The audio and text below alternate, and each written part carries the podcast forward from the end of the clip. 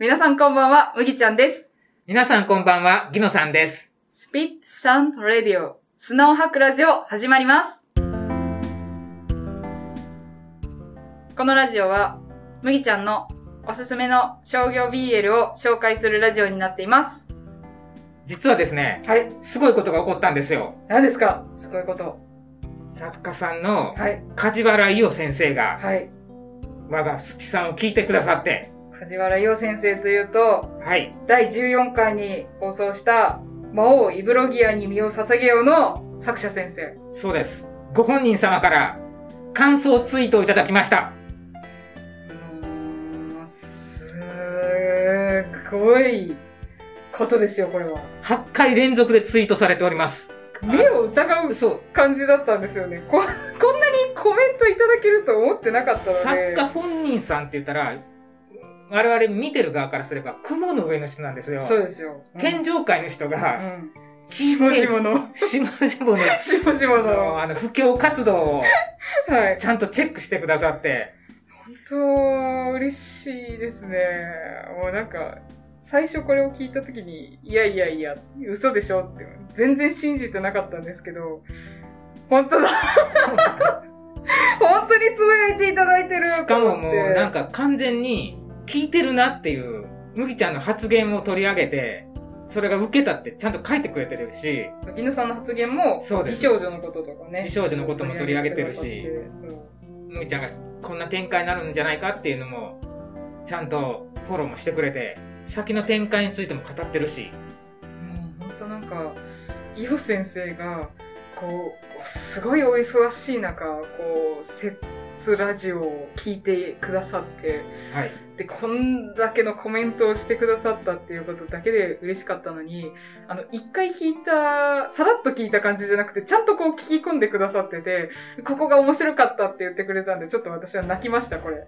はい。もうマジで、そんなことある？みたいな感じだったので。もう、ツイートの中に、攻めかと思いきや、どちゃくそ受け、めちゃめちゃの受けって言って、実は麦ちゃんのセリフをちゃんと引用してくださってるんで、めちゃめちゃ聞いてるっていうのが、そうなんですよ。そうなんですよ。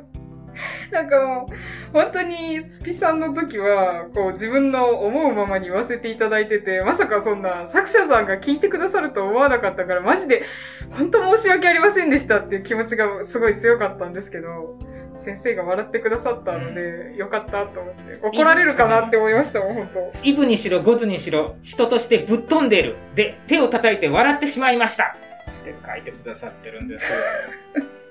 本当、笑っていただけたのが本当に救いです。マジで怒られるかと思ったから。ねえ、いや、ね本当に、本当に嬉しいですね。こんなに反応をいただける。でも、そもそもこれ壁打ちなので、自己満足のための壁打ちだと私は思ってるんですよ。私が好きなのはこれですって。はいで、よかったら皆さんも読んでください。はい。なんならこの BL 商業の世界にこうお金を落としてくださったら、買うことによって。で、ファンが増えたら、もっと作家さんも自由に新しいものを書けるよっていうのがあるから、どうぞ皆さんこちらの世界へって言って、沼に沈めていく所存だったんですけど、その人からね、えーこんな、こんな温かい優しいコメントをいただけると思わなかったので、もう今から魔王イブずっと楽しみにしてます。えー楽しみにしてます。噛んだ。私は初めて魔王イブって略すのをこれで知りました。まあ、イブ。魔王イブロギアに身を捧げようだから魔王イブなんだと思って。なるほど。あら、略すのが好きな麦ちゃんなのに、これは、全部読んでましたね。略してなかったという。全然、全然略してなかった。スパダリに近い疑問系なのめっちゃ笑っていただいたんですけど、合ってたのか。すいません、本当に。でも私は本当にゴズさんが好きなんです。でも先生はなんか、攻め中って言ってたから、うん多分、イブくんがめちゃめちゃ好きなんだなって思いました。いや、本当にね、そういうのをしていただけると、こちらもとても嬉しいです。モチベーション的なものがはい。もギュンギュンに。う、妙利につきますね。はい。ありがたい。はい。ちゃんとあの、ギノさんの発言に対しても、美少女のところ。はいはい。美少女と言っていただいて、狂気乱舞するほど嬉しいって言ってね。言ってくださってます。そうなんですよ。でちょっと大変申し訳なかったのが、あの、ゴズさんがゲームやったってめ2回ぐらい言ってたんですけど、ゴズさん本当はやってなくて、あの、友達がやってるのをチラッと見ただけだから、全部を知ってるわけではない。分かってるところもあるけど、分からないところもあるよっていうところだけ、大変申し訳ありませんでした。申し訳ありません。申し訳ありませんでした。すいません。すいません。でもそこまでちゃんと聞き込んだっていう、ながら聞きじゃないなっていうのが、そうなんですよ。ありがとうございます。本当に、本当にね、この、この言葉だけでは伝えきれないぐらいに私は本当に嬉しかったです。ありがとうございました。この場を借りてお,、はいお礼を言います。はい。ありがとうございます。ありがとうございます。あと、三谷ボンド先生からも一言コメントいただきました。えっ、と、これが一番最近の放送のニューワールドラブトピアの方ですね。ははいい。三谷先生は、ニ一言ューワールドラブトピアのお話してくださってありがとうございます。声での詳しいご感想初体験です。ほわーって言ってくださってるんで、ありがとうございます。ありがとうございます。いやー、まさか三谷先生にそんなコメントまでいただけると思わ本ない。当なんやる気出ますね、これは。糸数先生がリツイートしてくださっただけでもリツイートだけでも嬉しかったのに。大喜びしよったのに。もうなんか、こう引用リツイートをしてくださったり、コメントをいただいたりっていうのが本当になんかね、すごいですね。皆さん優しい人ばっかりなんだな。この世は本当に優しい人しかいないんだなっていないんです思いますね。はい。ありがたいです。三谷先生も本当にお忙しい中、ありがとうございます。聞いてくださったんだかな聞いてくださってコメントをくださったのかなありがとうございます。ありがとうございますあり。がとうございます。それでは今日のおすすめは何ですか？ひじき先生の悲しき人魚。あの、おこれ、悲しきっていうのが、はい。悲しい。感情の悲しいじゃなくて、愛、はい。ラブ、ラブ。ラブに振り仮名がしきって振ってあって悲しき人魚になってます。愛と書いて、ういとは言いますけどね、ういやつじゃっていうやつ。悲しきっていう表現も初めて見ましたね。まあこれは、人魚っていうワードに惹かれて買ったんですよ。はい。それで人魚じゃないわけがない。あ重本続々、すごいな。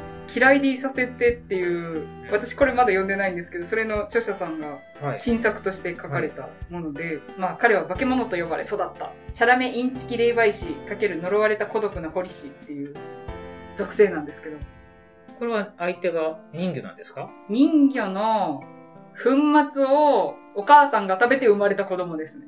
だか、ら、あの、中に人魚要素はあんまり出てこないです。うん。あの、別にフォルムは人の形だし、二、人とも。でもこの受けの子の方が、あの、顔の半分に人魚の鱗はい。で、体にもその鱗が出た状態で生まれてきた男の子です。じゃあ、人外でもない。人外でもないですね。一応なんか人外要素が入ってきてはいるけども、その作品の中で人魚っていう形で出てこないので、ううんただ、霊的なものが見えるっていう感じ。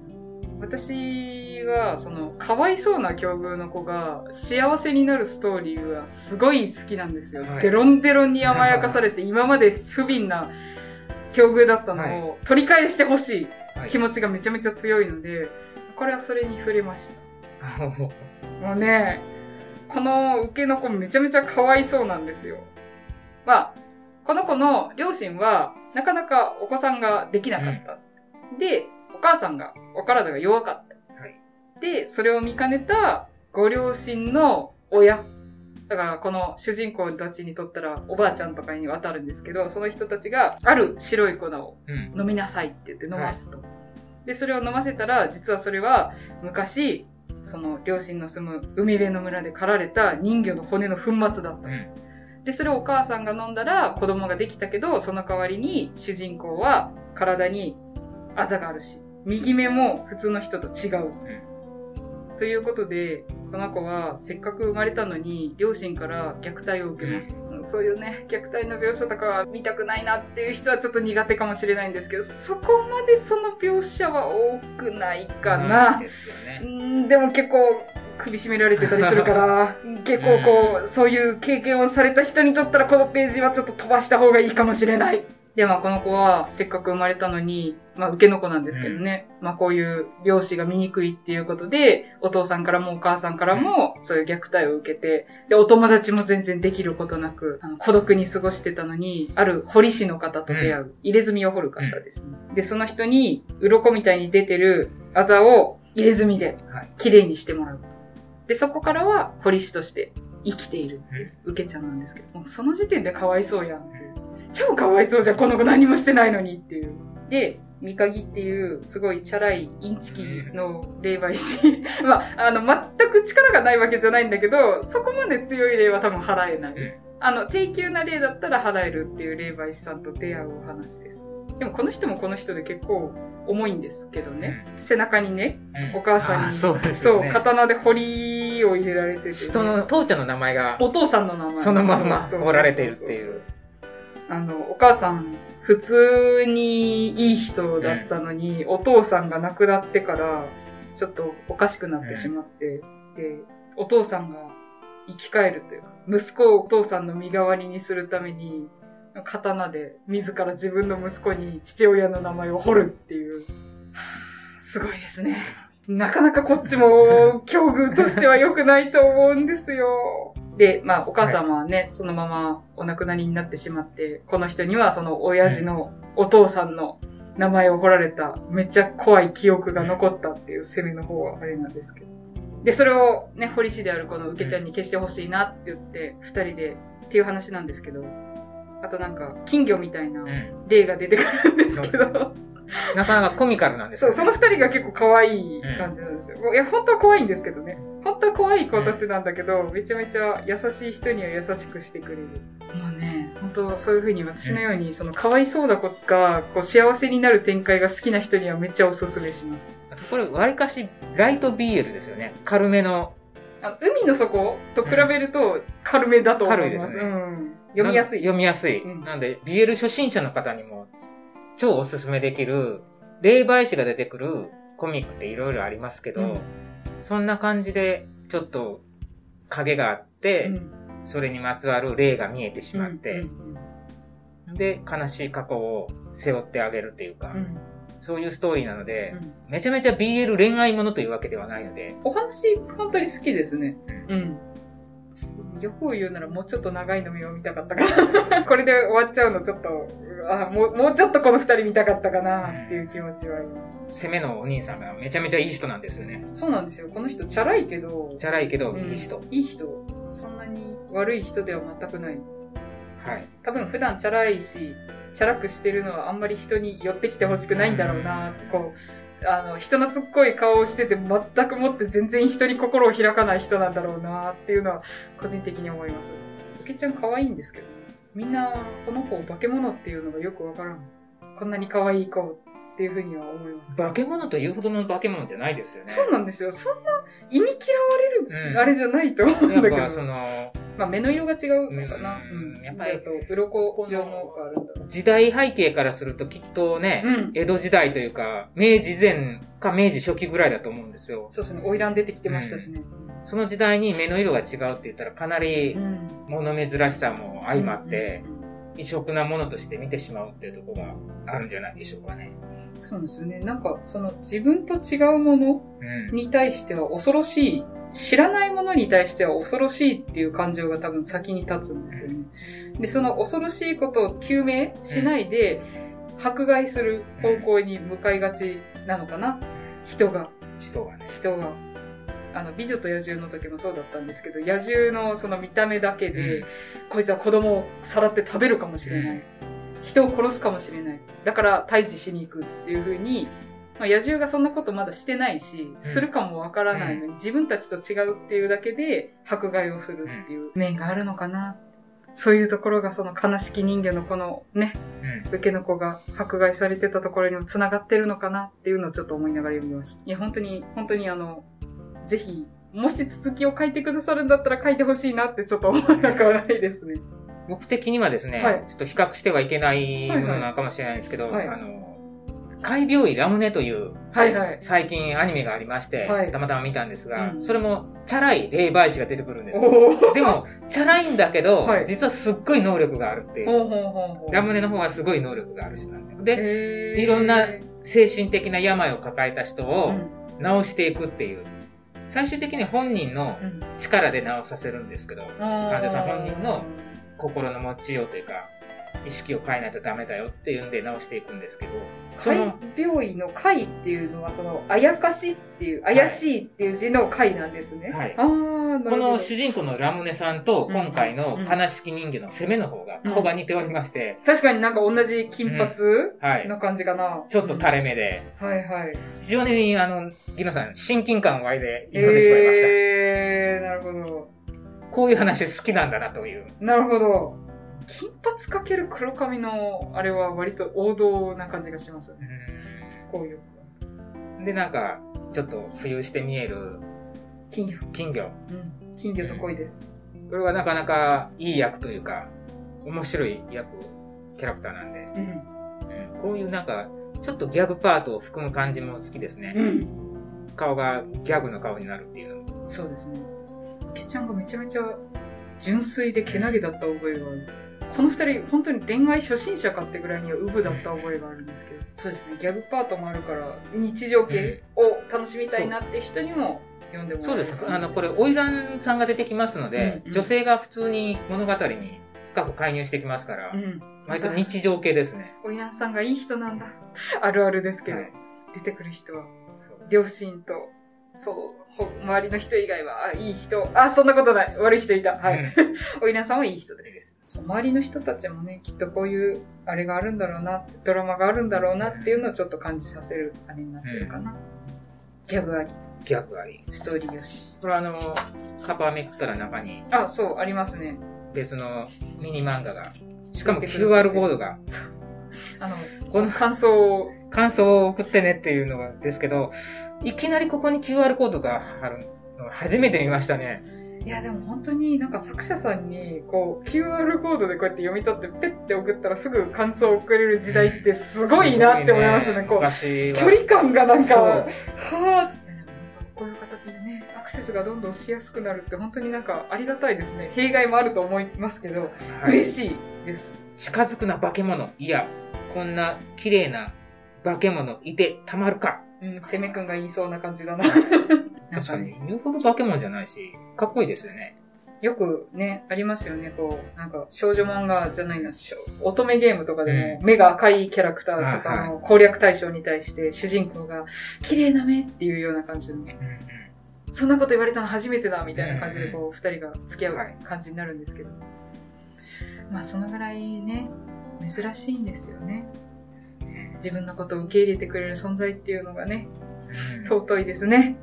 両方に影があるんですよね。そうですね生も受けも両方に影があって、二人ともいい環境でお育ちになってはいないと思います。その影はどうなるのかというのもお楽しみです。うんこれ BL シーンは前半もずっとないですよね。まあ、二人がこう、あの、仲良くなるまでは、そそううそうあと、生い立ちの説明しないといけない。そうなんですよ。なんでそんなことになった二人の出会いから生い立ちから影から説明していくから。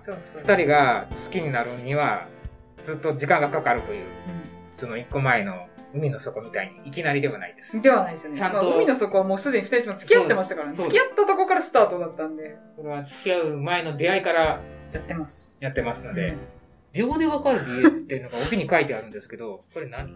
秒でわかる BL というレーベルがある。はい。リブレさんが作ったんでしょう。秒秒って書いてあるんですよ。秒って書いてある秒は誰でもすぐわかる。これが別に秒でわかるわけじゃないんですよね。わかりやすい。わかりやすい。どういうコンセプトなんだろう秒で秒でわかる。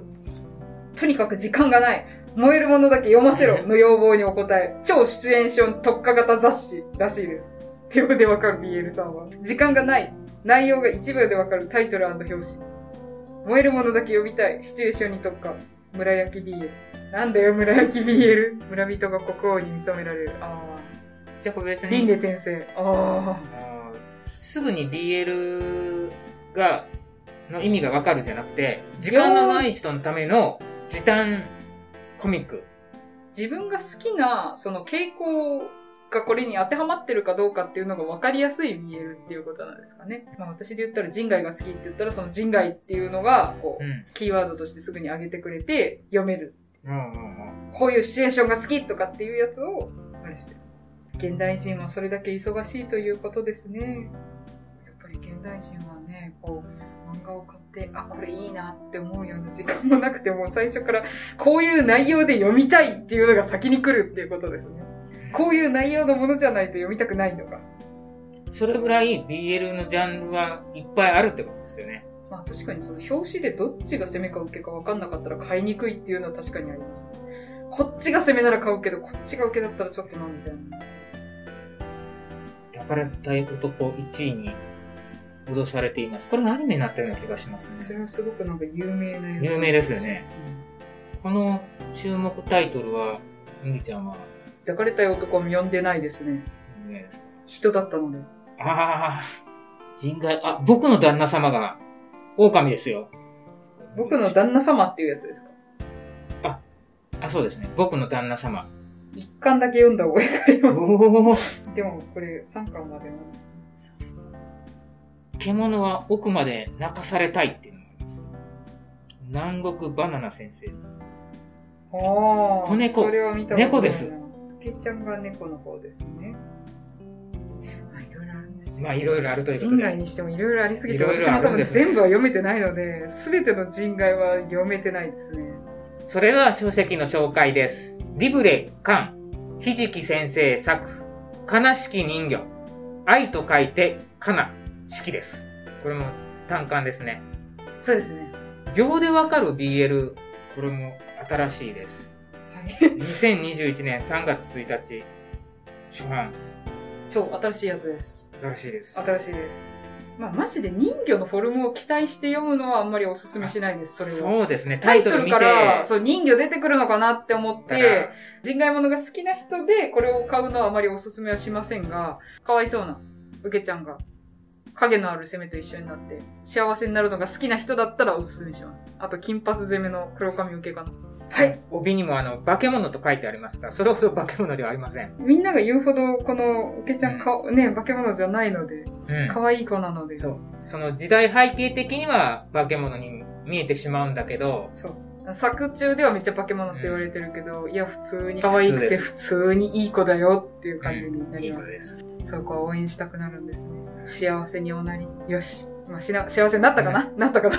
なったと思います。な、なりましたね。なりましたねそうですなったと思います。受けも攻めも幸せになりました。それでは皆さん、また次回。ノービエル、ノーライフ。